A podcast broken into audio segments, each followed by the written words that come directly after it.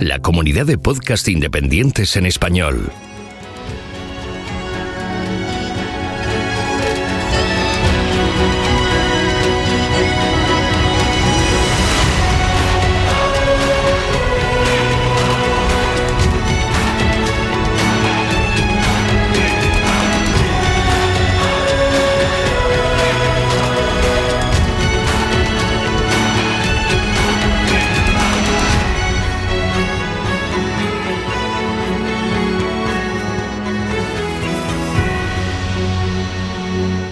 Bienvenido a GeoCastaway.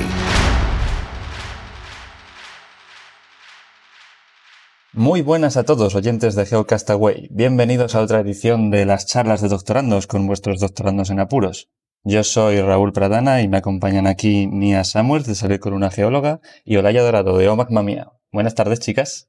Buenas tardes, Raúl. Buenas tardes, chicos. Hoy tenemos un programa muy especial porque es la segunda edición de nuestras desde nuestros análisis de geopelículas. En esta ocasión vamos a dejar un poco el tema de los volcanes de lado otra vez y hablaremos de algo más mm, exógeno. algo más que una película que trata más sobre geodinámica atmosférica. Hoy os traemos El día de mañana. Chan, chan, chan. bueno, El día de mañana es una Como veis, estamos de... súper actualizados. O sea, tanto sí, sí, sí. de ayer y el día de mañana también, de, de esta Claro. tarde. 2004, ¿no? Que es el día de mañana. Sí, 2004. Por lo menos vamos acercándonos a cosas más modernas. Dentro de poco llegaremos ya a Pompeya, y a 2012, a 2012. Ahora ya está deseandito que llegue 2012. por, su- por supuesto.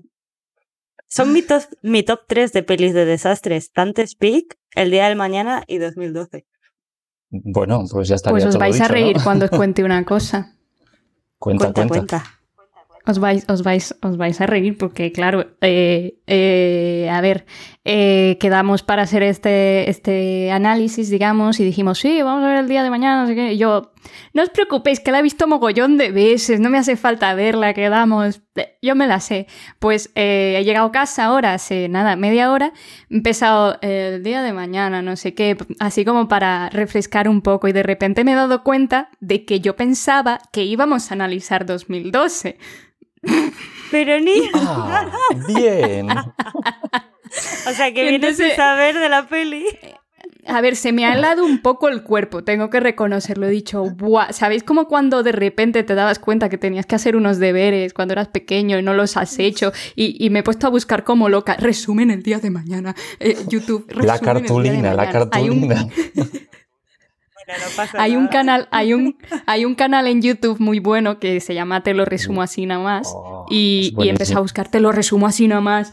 El día de mañana, Day After Tomorrow. Y solo me daba, pues, como un resumen de pelis de catástrofes así en general. Y me lo ha resumido, pero no he entendido una mierda. Perdón, no he entendido nada. Porque es tan, como tan absurdo que he dicho, vale, hay lobos, eh, cambio climático, lobos. No sé, no me he enterado mucho. Así que lo que he pensado es que vosotros podéis intentar convencerme de que vea la peli porque tiene un rigor científico tremendo. Entonces yo creo que en eso puede consistir, consistir el podcast. Vale, a ver, voy a, Lo del rigor científico. voy a empezar primero tirando piedras sobre el propio tejado y esa va a ser nuestra tesis y nuestro, lo que tengamos que convencerte. Minuto uno de película Claro, y están sacando seguro. están sacando testigos de hielo en la Antártida y los llaman núcleos. Ya la primera en la frente. Joder, es lo primero que tengo apuntado de mis apuntes de ayer por la noche cuando me volví a ver la película. Según esa, la primera frase de la película, no te dejes los núcleos. Y yo, ¡pumba! Para que, para que no lo sepa, claro, lo de traducir, lo de traducir cores como núcleos en lugar de testigos de sondeo es algo muy típico de las traducciones periodísticas de noticias geológicas y bueno, pues es como una de estas típicas de casillas de bingo en nuestro, en- cuando un geólogo Es ve un, películas. un digamos. personaje recurrente, ¿no? Sí, exactamente. Pero bueno, lejos de eso ya, eh, como bien dice Olaya, pues a ver, rigor científico, eh, siempre todas estas películas parten de la premisa de esas de, bueno, vamos a admitirles que lo que quieren es hacer espectáculo y tirar, sacar de donde no hay. Pero dentro de lo malo, es verdad que las lo, teóricamente lo que postula esta película, pues hombre, cosas de ese estilo suceden y no se inventa principios científicos inexistentes o yo qué sé, tipo, no, pues por esto se debe a mm, cosas de neutrinos que cambian la electroestática de la atmósfera. Pues no, todas las razones que buscan para explicar los sucesos son lógicas y procesos reales. Entonces, bueno, eso es, digamos, el punto bueno. Y lo, bueno es que al menos te lo explican bien en la película. Y en dos, ya en 2004 decimos, al principio, los cinco primeros minutos, el protagonista de turno, el, no me acuerdo cómo se llamaba el actor, pero vamos, nuestro, nuestro nuevo. Pierce Brosnan hace un... paleoclimatólogo. nuestro paleoclimatólogo hace un speech ante, ante políticos, ante el vicepresidente de los Estados Unidos y tal, en el que explica científicamente lo que él cree que puede pasar. Bueno, la catástrofe es planetaria, pero... Sí, esa escala a todo el hemisferio norte. Pero vamos, sí, la película se desarrolla en Estados Unidos como no podría ser de otra forma. Aunque salen los escoceses congelándose también, pobrecitos. Es, es verdad, es verdad, y sale Bilbo Bolsón. Bilbo Bolsón pasando frío, tienes que ver la película solo por eso. Es verdad, Nia, ya está, el argumento. Bueno, yo he visto que sale Jake Willenhall, eh, que bueno, que he dicho, oh, puedo verlo por Jake Willenhall, que está jovencillo y yo estaba ahí, eh, es el príncipe of Persia de la adaptación. Sí, tía, pero aquí es un bebé. Action. Aquí es un bebé. Es un bebé, sí, sí. Es un chaval de 17 años. A ver, yo... ese personaje, no sé cuánto tenía en realidad, pero... Voy... Me estoy haciendo una lista para que se llama Razones para ver la, peli, ¿no? Y voy apuntando Bilbo, Jake Gyllenhaal bebé. Eh, así que lo de los cores mm, núcleos no lo he apuntado porque eso es un punto negativo. Entonces, pues, puedes hacer un pros y contras, razones para ver la película y razones para no ver la película. Contras, cores como núcleos y pros, eh, Jake Gyllenhaal, corazón. Corazón.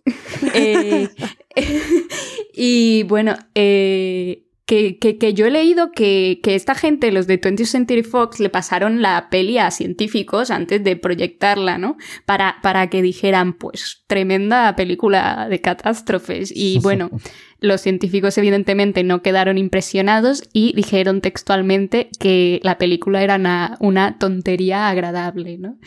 O sea, Ay, qué duro, sí, joder, iba a decir Iba yo a suscribir lo que ha dicho Raúl de, bueno, evidentemente la película está muy exagerada porque aunque parte de unas premisas correctas, pero lo exageran mucho porque tiene que ser espectacular y tal, pero a mí me gusta la parte científica porque me parece que lo explica muy bien toda la teoría del cambio climático, hablan de muchas cosas que realmente son ciertas y como que es muy actual, o sea, me parece una película que si, que si la estrenaran hoy tendríamos como la misma sensación de, madre mía, nos vamos a la mierda y nadie hace nada. O sea, esto fue en 2004 y seguimos en la misma situación. Pero dadme un poco, un poco de ese speech, yo quiero... Sí, un poco de cuento, venga.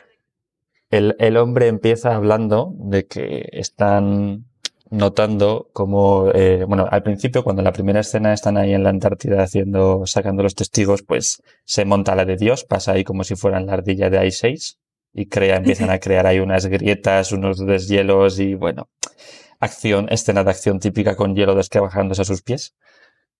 Y entonces el hombre aparece ahí hablando de que pues el cambio climático, nuestro modelo productivo y económico, pues está llevando a pues deshielos que ocasionan entrada de agua dulce en la dinámica oceánica y entonces avisa de que tal y como él en sus registros paleoclimáticos ha visto podría pasar, como ha pasado en otras ocasiones, que la corriente termoalina se viera interrumpida por ese aporte de agua dulce y poco densa que interrumpiría la, la, dirección de las corrientes actuales. Y entonces avisa de que ese gran aporte de agua fría podría conllevar pues desajustes climáticos, tormentas tropicales o bueno, tormentas boreales y borrascas en, en niveles estratosféricos y bueno, que se puede liar muy gorda. Y una de las cosas que dice es, eh, en, en, el speech este que hace al principio, dice, el calentamiento global lo que nos va a llevar es a una glaciación, como la última que hubo. Y uno de los políticos le contesta, yo no lo entiendo, ¿cómo es eso de que se calienta el planeta y de repente vamos a tener una glaciación? Que es lo que escuchamos a los políticos todavía hoy en día menciona a Trump. si yo tengo calorcito.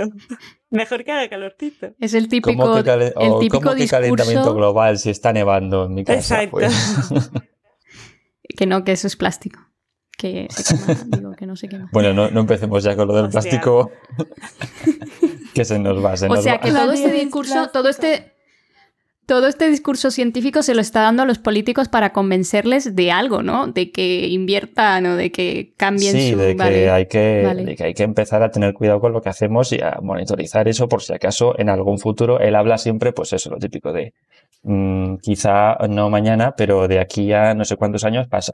Y el plot twist de la peli es, pues quizá no mañana, no, sí, mañana pasa Mañana. esto. Y- The day after tomorrow, ¿no? exacto. Sí, básicamente, de hecho, el, el propio científico se sorprende porque dice, cuando empiezan a ver que de verdad está cambiando el clima, dice, pero esto no puede estar pasando ahora, esto tendría que estar pasando dentro de, no sé, no sé si dice 100, 20 años, 150 dice, años ¿no? o algo Sí. así. No, creo que era más, creo que era 100 años. Ah, sí, cinco- sí, Eh, sí, algo, mucho más. El caso es que me hace gracia porque entonces el hombre empieza a colaborar con la NASA, porque encima hay otra como subtrama, entre comillas, en la peli en la que hay unos astronautas en la Estación Espacial Internacional que van mandando imágenes satelitales de cómo va evolucionando la, la tormenta y tal. Y entonces empieza a colaborar con la NASA y hacen unas estimaciones, unos modelos y tal, y dicen que de seis a ocho semanas para que pase todo. Y luego encima, pues otra vez se vuelven a equivocar y no son seis semanas, sino que son tres días. Y a partir de ahí se va a liar pardis. Y ahí salía todo parda. Entonces La ahí es donde de ya la peli, pues hombre, ¿no? Al final. pierde No, un poco, digamos, el vigor.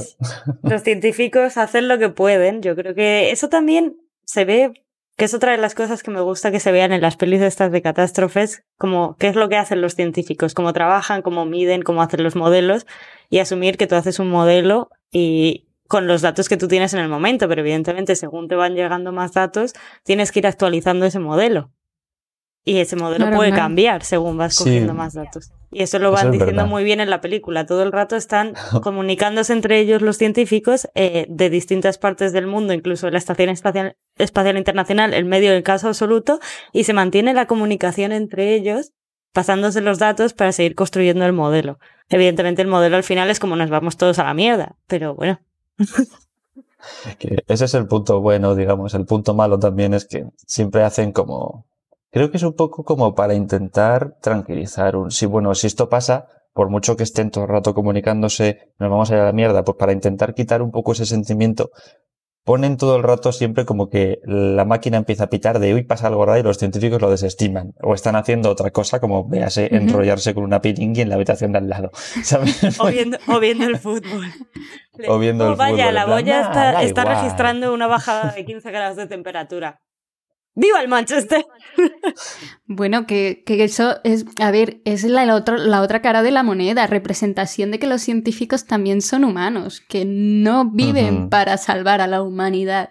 Eh, la boya, la temperatura, bueno, él está disfrutando, vive el momento, carpe diem, bea tu sile, locus amoenius, No me pagan lo suficiente. Exacto. Eh, no nos pagan lo suficiente como para lidiar con el fin del mundo.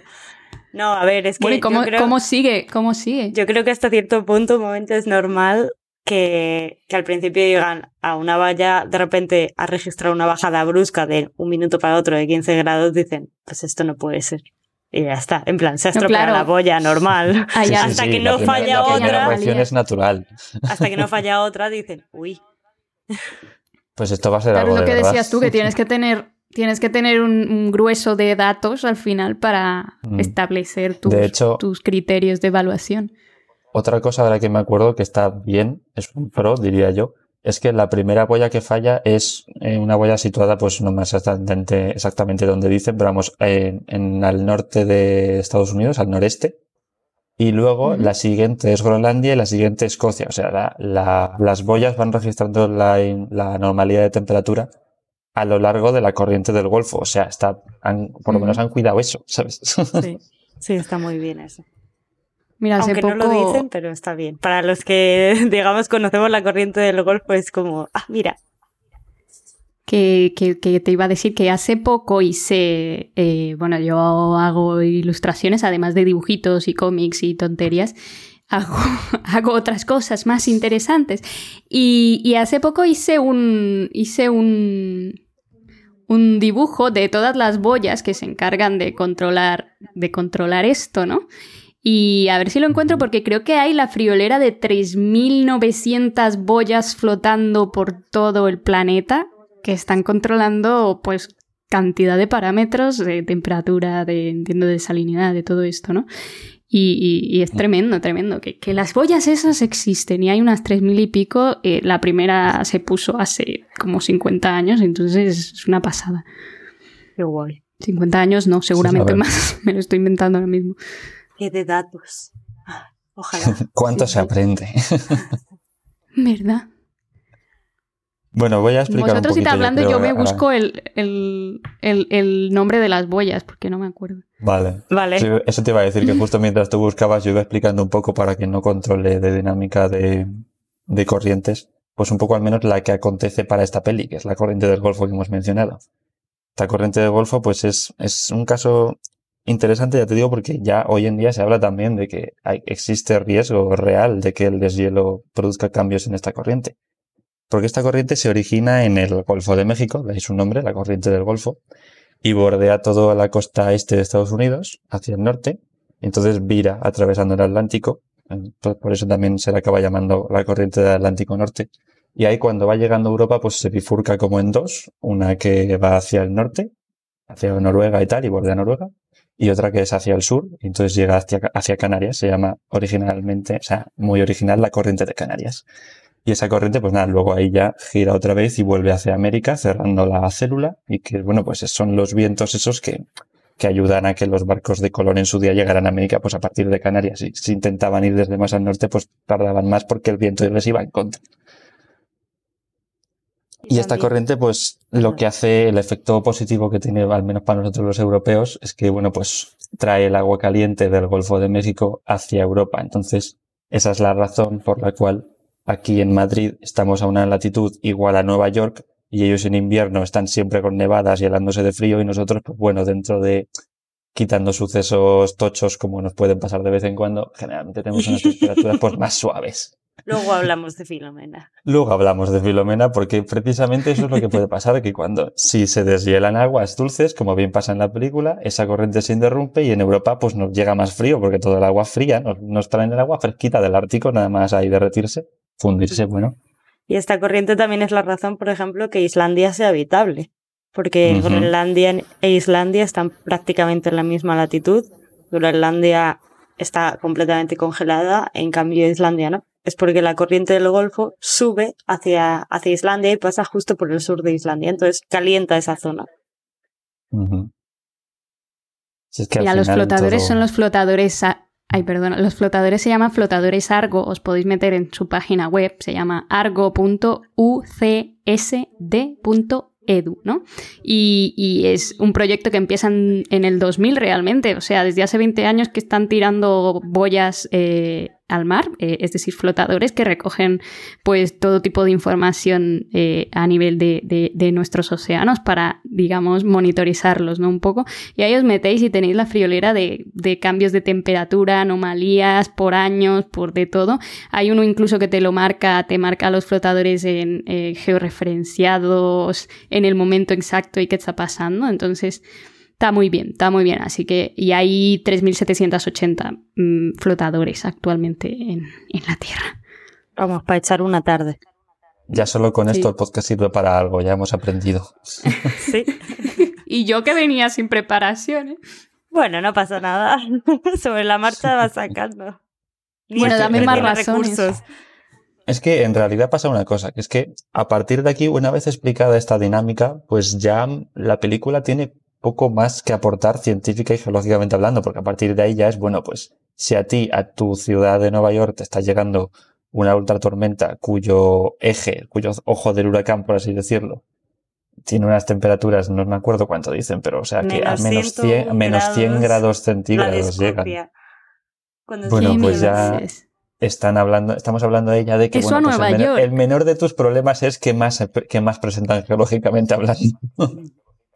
Aunque a mí también me gustaría comentar eh, un poco cómo empieza la película, porque sí que es verdad que ya cuando se forma el tormentazo ya simplemente como sobrevivir y tal, y lo que les pasa a los protagonistas. Pero al principio de, de, la película, cuando se están dando cuenta de que las cosas están yendo raras, es que empieza a haber fenómenos climatológicos extremos. Ni específicamente de frío ni específicamente de calor, sino un poco de todo. Hay una granizada, no sé si es en Japón, con en granitos. La India, que en la son- India. Ah, en la India. Y, luego, y luego en, en Los Ángeles también caen graniza como en pelotas Los de golf. Ángeles también, en la, en la playa. Eh, hablan de, de un monzón en Australia. Es verdad. ¿Dónde, ¿Qué más había? Bueno, el huracán que arrasa completamente. No, los tornados, tornados que arrasan completamente la ciudad de Los Ángeles y que dejan los. Sí, que, que ahí de hecho me hace gracia porque hay un momento en el que el, el Servicio de Observación Meteorológica de Los Ángeles registra, el sismograma empieza a registrar cuando el tornado pasa cerca porque empieza a mover todo el, todo el edificio y parece que hubiera un temblor. Y de hecho pasa Sí. lo mismo que con un terremoto, se les va la luz, se les cortan los cables y todo eso. Es gracioso, es otro puntillo de, ah, mira. Sí, sí, es muy chulo eso. Pues fíjate que en respecto, en respecto de esto es muy curioso porque eh, eh, cuando se estrenó la peli se ve que la, Cru- la Cruz Roja puso stands en los cines para eh, informar a la gente de cómo debían actuar durante tornados, inundaciones, tormentas, pues eh, eh, heladas y todo lo demás. O sea que, oye, la película es muy surrealista, pero la Cruz Roja ahí rascando... Sí, en realidad es lo que siempre decimos, que por muy, por muy a, a lo sobrado que vaya, siempre se aprende algo y siempre Siempre es una oportunidad para meter ahí un, una buena acción, digamos. Sí, sí. Y no solo se aprende algo, sino que también, aunque las cosas sean un poco surrealistas, como que te, te puede dar así el gusanillo de decir, "Mm, voy a leer más sobre esto. Ujú. Han salido muchos climatólogos entonces del día de mañana. Estoy segura. Habría que mirar, en plan, Como han salido Estados muchos Unidos, vulcanólogos de Dante's Peak. Habría que mirar a ver cu- cuántos apuntan en ciencias ambientales después de esto. Bueno, chicos, pero mucha ciencia veo yo aquí y yo en mi lista de pros solo tengo puesto cores y un poquito... Ah, no, esa era la de contras, perdona, la de pros tengo solo a Jake Gyllenhaal, así que como no me deis más opciones para ver la peli, yo quiero, quiero... Yo voy a ver este tipo de pelis no por el rigor científico, sino por los efectos especiales, los efectos visuales. Entonces quiero que me digáis eh, cómo de exagerados son y que, que- que no sé, de, de, decidme, contadme, contadme. O más ciencia, lo que vosotros a mí, queráis. A mí los efectos visuales de esta película me parecen espectaculares también, ¿eh? Para los años en los que Mm, está la- hecha, muy bien. La 10 de verdad 10. es que sí. O sea, tiene gente congelándose al instante, en plan, como el hielo les va consumiendo la cara poco a poco. Eso lo he visto. Eso es bueno. Sí, sí, y cuando llega rompen la así, ola a Nueva York, Sí, las, las la olas y se inundaciones están, eso también está están muy bien hechas hecho. también. Sí, sí. Sí, A ver, no hay que olvidar de, ese póster, ¿no? Del póster ese de la Estatua de la Libertad Estatua- ahí, la estatua- sacando la Estatua de la Libertad-. Me hace, me hace gracia porque la usan pues, siete veces a lo largo de la película como símbolo de mira en lo que hemos quedado. Los americanos, para, desde luego, siendo dramáticos. Ay, mira, Nia, se me acaba de ocurrir otro punto a favor. Esto es un poco. A ver, cuéntame, es poco- cuéntame. Verás. Nada, que me parece justicia poética en el momento en el que todos los americanos intentan huir a México. Todos los estadounidenses intentan huir a México y los de Ah. México dicen no mi ciela y les cierran la frontera. Pues mira, he leído, he leído por ahí que esa escena está grabada de verdad y que, y que la Sí. gente que cruzaba de verdad estaba cruzando el río. El Río Grande, sí. Sí. Sí, que llega, Pues es el río grande que llega ¿eh? por las rodillas y tiene siete metros de ancho. Muy grande no es, pero. Sí, eso, eso me hace mucha gracia cuando sale en la película y digo, este, o sea, dudo que sea el río Grande porque la gente se ahoga en ese río cruzando. A ver, frontera, sí, es que entonces, depen- depende del punto y del tal. Hombre, la gente sabe por dónde cruzar. Hombre, ya. Hola, ya el- eh, hay un cambio climático. El río viene, pues, de cambio climático, viene crecido, ¿no? Tía, en No Ciudad de México estaba nevando. Pero bueno, volvamos, Ay, volvamos Ciudad a de México, algún día hablaremos de su asentamiento. Uy, es verdad. Puede ser otro tema interesante. Que ¿Verdad? volvamos, volvamos a la chicha de la película, que nos vamos por las ramas con la justicia poética y los Dame americanos. ciencia.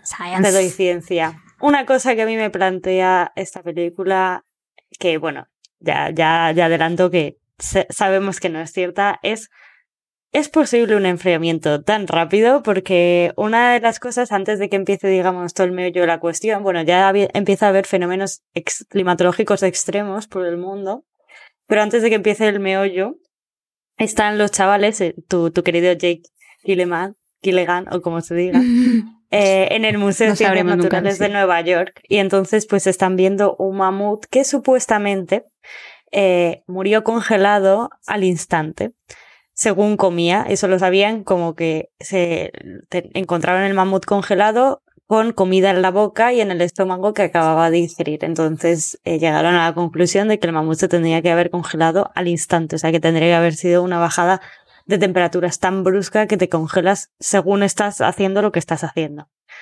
Y, y bueno, lo busqué, ese mamut no existe.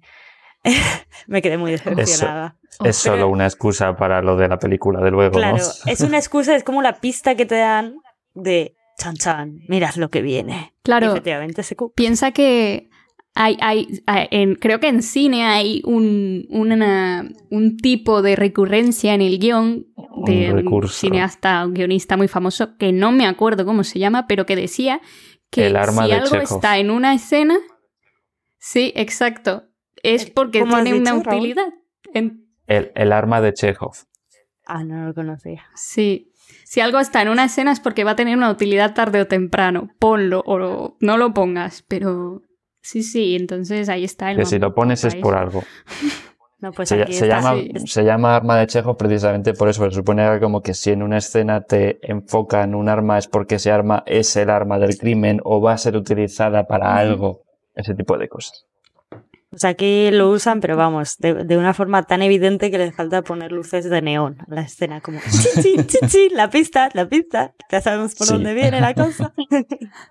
Entonces, bueno, aquí la cosa Como el corte que se hace la chica en el taxi que luego va a darle ahí la infección de caballo, pues también, también, es un... Eh, bueno, que la cosa es esa, o sea, nosotros sabemos por, por los modelos que, que, se hacen ahora los climatólogos, que ninguno de los aquí presentes lo somos, pero bueno, lo conocemos.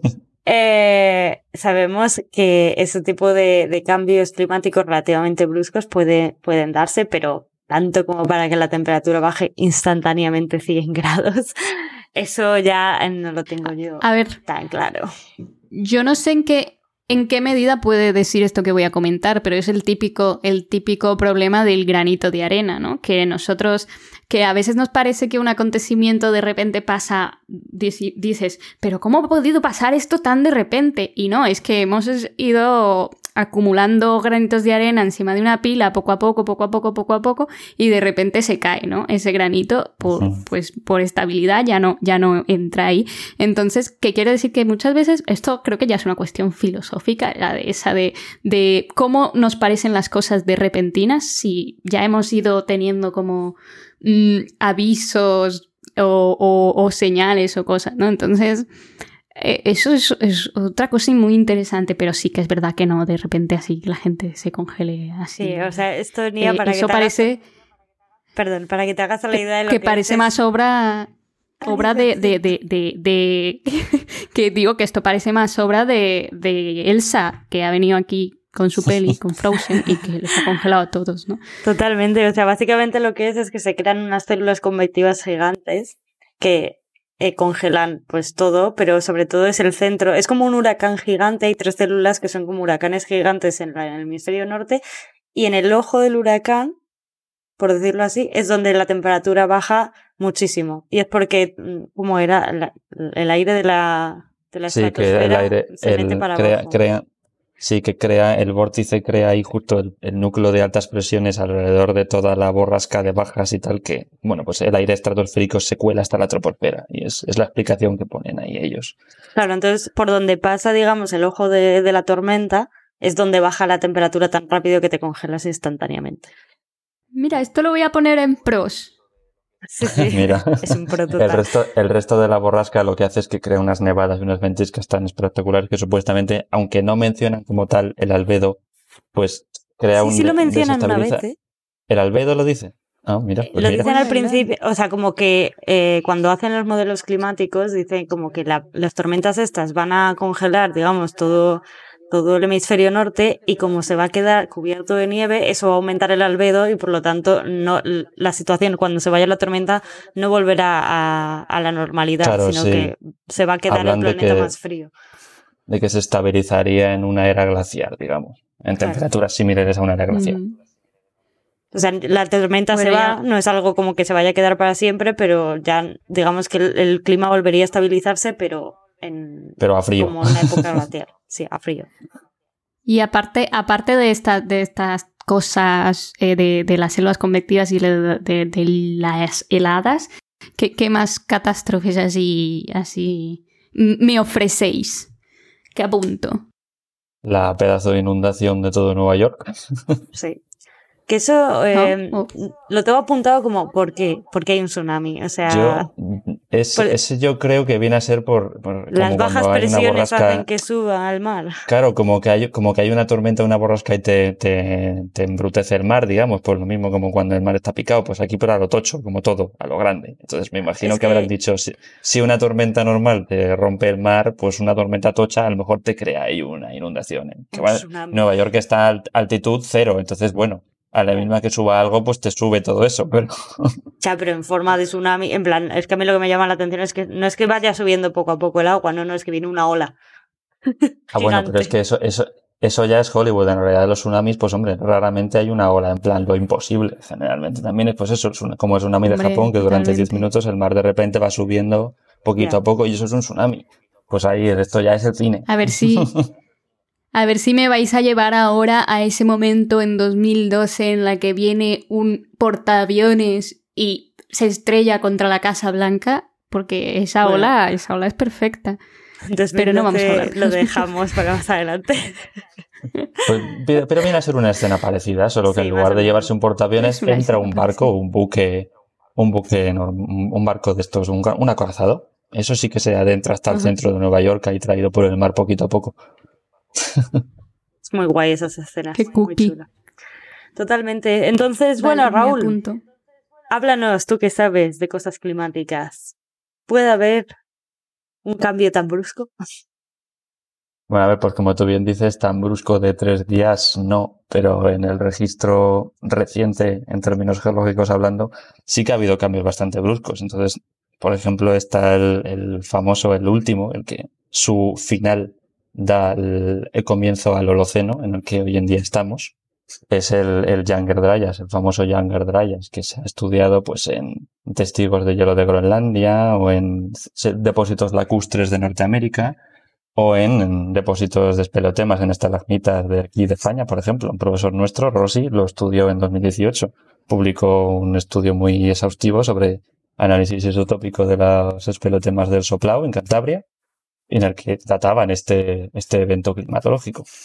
Y este evento, pues como ya digo, es 2.700 años hasta 11.000, duró mil años de, de, enfriamiento importante a nivel global prácticamente. Y sucedió todo el enfriamiento, pues en, en su mismo estudio él dice que el espelotema ha datado que en torno a 200 años ya se había producido. Que bueno, es, digamos, las mismas dimensiones que hoy en día estamos hablando del calentamiento climático nuestro antropogénico. Entonces, bueno, geológicamente es en un instante. Y de hecho, el final, al parecer, es incluso más abrupto. En el momento en que ya se empezaron a recuperar la, la, la, flora y la fauna de la zona y se empezó a subir otra vez la temperatura, en menos de un siglo, en 60, 70 años, dicen que volvieron a, a subir las temperaturas a, a estadios anteriores.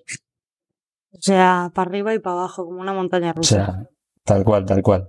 Son a mí me mil añitos de enfriamiento. Me parece todo esto como súper interesante, pero, pero yo creo que podríamos hacer una propuesta, una startup, un algo para hacer una bebida geológica que se llama Younger Dryas. Sí, la verdad es que tiene un nombre súper guay. El nombre es un nombre muy chulo. Younger Dryas. desde luego. Only geologist. que a, a que a coalición un poquito con estas repentinas cambios climáticos, pues que nos podemos remontar, a el año ese sin verano, 1816. Ya esto ya está eh, más eh, directamente relacionado pues con los volcanes otra vez. con, el a los volcanes. esa erupción Todo nos lleva a los volcanes. Y, y, esto nos llevó a, a, ese momento en el siglo XIX en el que, en, el que hubo unas heladas tremendas hasta muy, bueno, hasta eh, latitudes muy bajas ¿no? Eh, de Europa y que, bueno, y que Mary Shelley se aprovechó de esto para escribir eh, Frankenstein. Mm, entonces, Frankenstein. Sí, se quedaron encerrados ahí Mary Shelley, los Shelley y, Lord Byron, me parece. Lord Byron, y, algunos no sé si estoy bien. Y algunos más. Y, bueno, y se propusieron. ¿Qué tal? sí. No, no sabemos qué pasó ahí, pero bueno, pero escribieron Frankenstein y, se propusieron eso.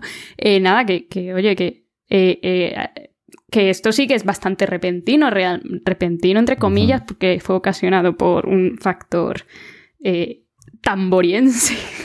Entonces, no sé qué, no sé, no sé cómo, cómo ayudo yo a introducir esto. No, pero la cosa curiosa también de esto que tiene del Younger Dryas y por lo cual pues es interesante traerlo aquí a lo del día de mañana es que, a ver, su origen pues lo de siempre. Eh, hay discusión al respecto. De hecho, y como siempre, en cualquier evento así repentino que haya a lo largo de la historia de la Tierra, pues se especula que incluso también ha podido haber impactos meteorísticos relacionados, pero digamos, la hipótesis, la teoría más aceptada y más establecida es precisamente la que plantea esta película que en la zona que hoy en día son los lagos, los grandes lagos de Estados Unidos y Canadá, o Superior, Michigan y todos estos, en aquel entonces sería, como he dicho que al principio el de Rayas se, se ha podido ver también en depósitos lacustres, todo eso era un único lago, un único gran lago de origen glacial. Y se estipula que probablemente hubiera un gran, un evento de deshielo allí que llevará, pues eso, la agua de ese gran lago hasta el Atlántico, cortando la corriente del Golfo y produciendo el Younger Dryas. O sea que es tal cual lo que plantea la película. No en tres días o en 200 años, pero oye, está ahí. Hola, pues me voy a poner eso ahí en pros, Younger Dryas. O sea, que vamos, que plausible es plausible. Podría pasar. Vale, vale.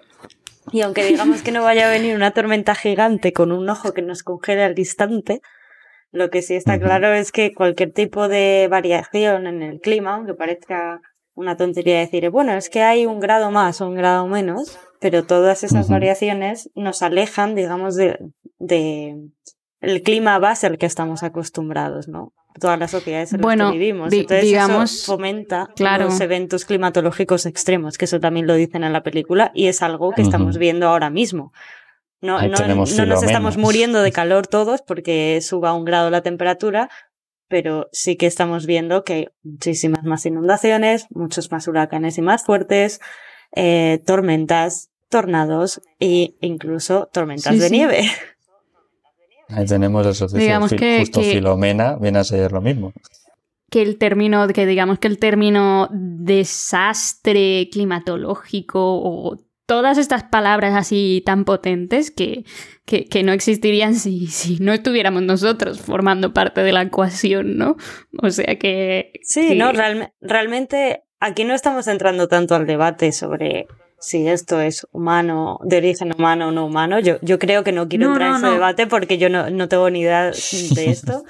No, no, me refiero. yo, yo tengo una opinión, pero es una opinión que no está fundamentada en algo que yo haya estudiado, así que no, no merece la pena. Pero, está claro pero que tenemos que tenemos que aceptar que está pasando y que eso va a tener una repercusión y que tenemos que adaptarnos a las nuevas características de nuestro clima. Pero, Laia, yo no me refiero a eso, yo me refiero a que aunque sea culpa nuestra, no sea culpa nuestra, sea culpa de quien sea, de los antiguos astronautas, de los extraterrestres que nos están haciendo un complot para echarnos de la Tierra, yo lo que me refiero es que eh, eh, un desastre se convierte en desastre cuando crea bajas económicas, humanas y todo lo demás. O sea, eh, a eso me refiero, que no le podríamos llamar desastre si no hubiera nadie ahí, porque nadie reclamaría su seguro, su dinero, sus vidas humanas. Entonces, eh, eso me refiero, pero vamos, que sí, que son los extraterrestres. Yo creo que, que ya lo hemos comentado alguna vez, ¿no? Lo mismo de eh, ¿Realmente es un desastre una erupción volcánica o es un desastre porque a alguien se le ocurrió poner el pueblo debajo? Pues Evidentemente, por los segundos, no por la erupción en sí. El volcán solo hace lo que tiene que hacer.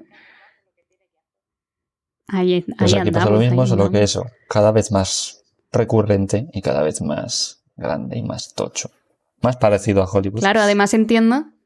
Entiendo que además el, el- el- el speech, el, el discurso que da este científico, este climatólogo que he encontrado que se llama, que es el actor es Dennis Quaid, eh, Eso, eh, Dennis que, este speech Se parece Lo está mucho dando. a, a Prince Brosnan, ¿eh?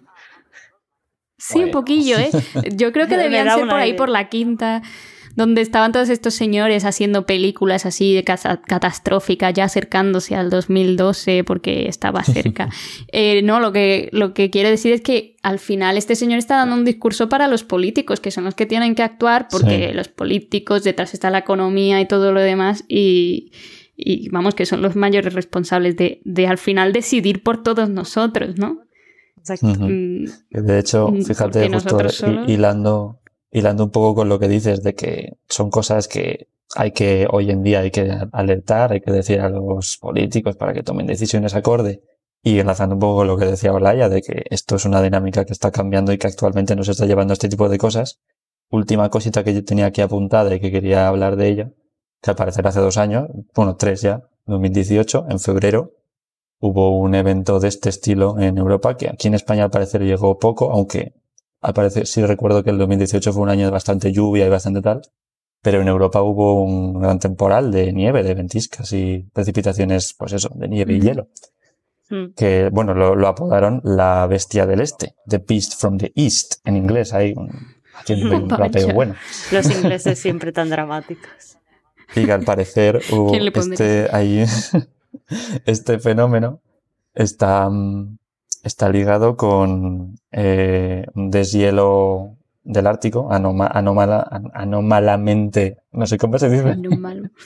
Anomala, Anómalo. Anómalamente. caris. muy, muy anómalo, anormalmente alto, en el, Anemonémona. en el mar de Barents, ahí en, en el Ártico. Y se Ajá. estima que Oh, el 88% de la precipitación que cayó durante aquel fenómeno provenía del deshielo, de, de ese agua de deshielo del Ártico. Y que aquí apunto el dato porque si no, no me iba a acordar y no iba a ser capaz. Bueno, soy que soy, soy incapaz de imaginarme las dimensiones de este número.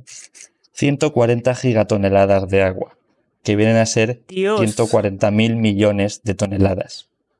O sea, no, no sé. ¿Eso no sé, cuánto no sé es? cuánto es en piscinas olímpicas. Necesito escribir los ceros para hacerme la idea. Uy, no, lo buscas y te lo pone. eh, Google te lo da ya en notación en base 10. 10 elevado a 14. Joder. Vale, ya me hago la idea. Ahí yo ya no me entero. Puedes Eh, calcularlo en piscinas olímpicas, yo- pero no, no tengo el dato. ¿Y en Madrid? es? Piscinas olímpicas. en Madrid es. Yo notas te sobre Madrid cuando Madrid, soy más vaya. madrileña que nadie. De verdad. Pero de hace- pero verdad. hace poco, Aquí además, haciendo vi que campaña en- electoral. No sé si fue. No sé si fue en la 1, lo, lo mencionaban, porque había un. re- el- este dato que digo es de un reciente estudio en. no- creo que no es Nature como tal, sino que es Nature Science, no sé qué, como una filial o algo así, o, una que, o, o a lo mejor que se ha puesto el nombre para fingir que es Nature, no lo sé. y entonces mencionaban y te, ponían ahí en imágenes, eh, digamos, el nivel normal a donde llegaba el, el, el casquete de ese punto concreto, de ese mar de Barents, y el punto en el que estaba en 2018 para que te hicieras una idea de cuánto se había evaporado y era eso una, una barbaridad. O sea, tenía más grande que España era. O sea que Qué fuerte. El agua que necesitábamos cuando nos quedamos sin agua eh, por aquellos tiempos, antaño. la pertinaz sequía. Eh, yo quiero. Yo quiero que me habléis de, de. Porque todos son. Veo que hay como mogollón de catastro- cosas catastróficas, tornados, inundaciones, heladas, pero. ¿Y, y los lobos? ¿Qué, qué, qué pasa con los Los lobos? lobos. Sab- sabía que ibas a preguntar por los lobos. No, pero es que yo en el resumen, como os he dicho, yo no, no- no he visto la peli, pero los dos resúmenes que he visto por ahí eh, eh, decían, y, y de repente aparecen lobos. Pues yo quiero que me lo maticéis. Los lobos esos es una cosa random que meten ahí como, bueno, hay que darle dramatismo a esta escena. Metamos lobos. Además que he visto que hay CGI por ahí, que, que son, que están sí, hechos lo- con los CGI. lobos son de CGI, sí. Y es lo, lo único que se nota un poco que, que bueno, que, floje- que flojea por, en los efectos especiales. Pero aún así, bueno, te lo crees. No son tan horribles como puede ser, yo que sé, el rey escorpión y la cara de, de roca. Y... el caso es que los lobos, la explicación, digamos, de por qué están ahí, es que son los lobos del zoo de Nueva York, que se, las jaulas se rompen y tal Ay, y se escapan. colega. Claro, y como llevan O sea, es varios como- días que, que no encuentran comida porque está todo bajo la nieve, pues están como muy mala hostia. Claro, claro. Pues se encuentran estoy allí diciendo lobos palabrotas. Soy Ya tenemos el más 18. Sí, en el minuto Esto- esto es como en 17 Soy ya había soltado una. No sé, no Ah, es- cu- cuentas las palabrotas que digo, Raúl, gracias. No, pero me he dado cuenta de que has usado una, pues, bueno, has usado hijo de meretriz, dicho de otra forma. Hijo de Meretriz, mira, yo acabo, acabo de encontrar una curiosidad y es que el ataque de los lobos en el barco tardaron solo, entre comillas, cinco días en firmarlo. No sé qué quiere decir solo porque no estoy acostumbrada a las grabaciones de películas, pero vamos, solo. diez Eh, minutos de Yo la qué más tengo... sí, bueno, Diez una minutos de secuencia de 10 película, cinco minutos días, oye. en una peli de hora y media Ah. es, es un buen trecho. Y una cosa muy bonita que pone por aquí es que los productores de la película destinaron 140.000 euros a proyectos de reforestación para compensar las emisiones de CO2 durante el rodaje. Ah, mira. Mm, Ole, eso no lo por eso del cambio climático. Nada, es que yo tengo aquí abierta, o sea, ¿qué, qué pensáis? ¿Que no he hecho los deberes? O sea, yo los deberes que no he hecho con la peli, pues me dedico a buscar eh, cosas, como por ejemplo una cosa que he encontrado es que si queréis ver la película y queréis darle más emoción a vuestra vida, eh, podéis buscar eh, Day After Tomorrow, Full Movie en YouTube y os aparecerá de esto que busca la gente, pues en indie, ¿no? Que oye, que está muy bien, lo- porque, porque es un idioma interesante, en indie sin subtítulos. O sea Sin que la encima. totalmente. O también la podéis ver en Así al- Disney Plus. en español. Ay, a ver si nos van Pero a la banear por hacer experiencia de verla en indie. De verdad. Bueno, En el indie, caso en que yo indie, creo que en después indie. de esto, yo, yo después de esto probablemente, a lo mejor no me la veo en indie, pero lo miro, le doy un vistazo porque tiene que ser interesante. Pero aquí la pregunta verdadera Es es, interesante. Nia, ¿tú vas a verla? ¿Te hemos convencido? Pues. A ver, yo estaba intentando apuntar pros y contras. Estaba aquí, "Buah, Younger Dryas, los, eh, los mamuts, que si existe, que si no, que si la ciencia, las células convectivas. Pero es que, claro, eh, ¿cómo voy yo a ver una película de cambio climático, de catástrofes climáticas, cuando tengo puesto eh, en, en pros en grande Jake Gyllenhaal bebé?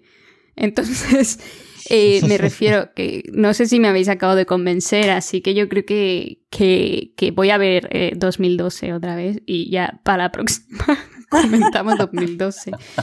No, Nia, tienes que ver la peli. Que es muy buena. Es mi top 3. Es tu top Entonces- 3. Bueno, bueno, pero vamos a ver, Olaya, ¿tú qué tipo de pelis consumes? Dante's Yo- Peak es tu top 1. no, no, es mi el top- día de mañana no, es tu top no, 3. es mi top 3 de películas de catástrofes. Pues mira, yo categoría. aquí he leído también Top- en el mi top, lista. el top en mi de, lista li- de de esto- pelis normales es una rubia muy legal. No. No, no, no. Pues, ¿sabéis qué podíamos hacer? Porque aquí he visto que, oye, una, no, dos rubias de pelo en pecho, esa es muy buena. Eh, nada, sigo con mis cosas. Que, que he visto que, que, que esta película ha sido, ha entrado en el top 10 de mejores películas científicamente inexactas. Entonces, a lo mejor con un análisis así, sacamos un paper con todas estas cuestiones del Younger Dryas, de las células convectivas, fichamos a un climatólogo eh, mínimamente Eso- inteligente. y, Eso oye, te iba a decir. Tendríamos que que es- fichar a alguien un poco, un poco menos pedorro que nosotros. ¿Cómo ver el día de mañana y no verlo solo por Jay Gyllenhaal bebé? Eh, se llamaría así el, el paper. Eh, y eso, y firmaríamos todos juntos. Pues me parece que ya es algo, un buen, un buen punto de partida para el siguiente proyecto. Y bueno, pues no sé, si tenéis algo Nos lo más que añadir, aceptarían en Nature. Seguro. fijo, Pues no, no comáis caca, por ejemplo. Eso. no comáis caca. Es nuestra conclusión claro. de siempre. Buenas tardes a todos, bueno, chicos. yo creo que nos vamos a despedir. ¿no? Buenas tardes. Adiós. Adiós.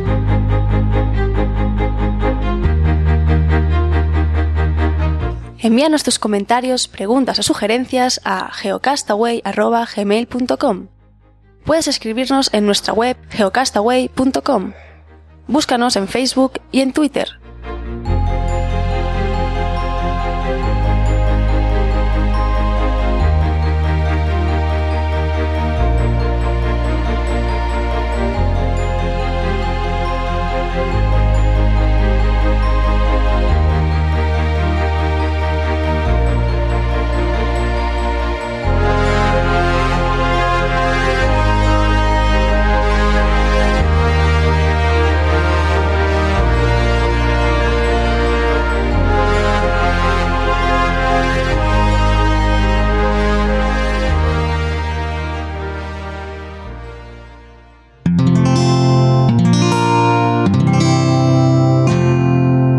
Puedes escuchar más capítulos de este podcast y de todos los que pertenecen a la comunidad Cuonda en cuonda.com.